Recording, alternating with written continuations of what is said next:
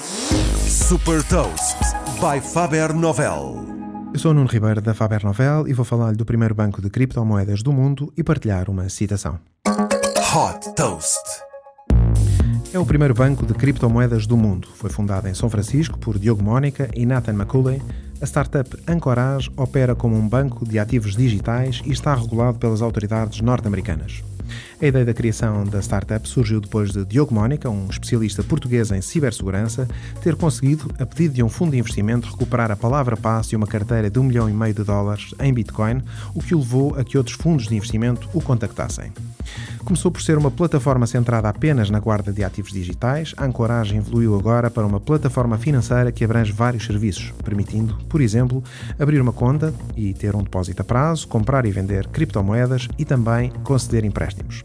Outro ponto diferenciador é o fato de a startup oferecer um serviço de Crypto Banking as a Service para instituições financeiras. Exemplo disso é a parceria que fez com a Visa, que vai permitir à Visa integrar criptomoedas nos seus serviços.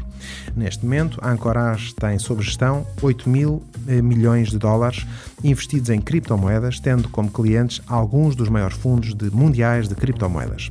A Anchorage tem escritórios na Califórnia e também na Dakota do Sul, nos Estados Unidos, e também em Portugal, na cidade do Porto.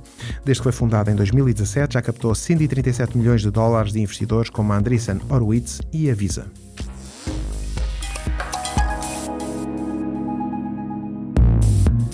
Deixo-lhe também uma citação de Jack Dorsey, fundador do Twitter e da Square.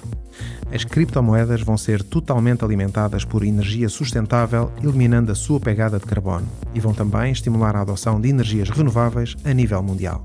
Saiba mais sobre inovação e nova economia em supertoast.pt.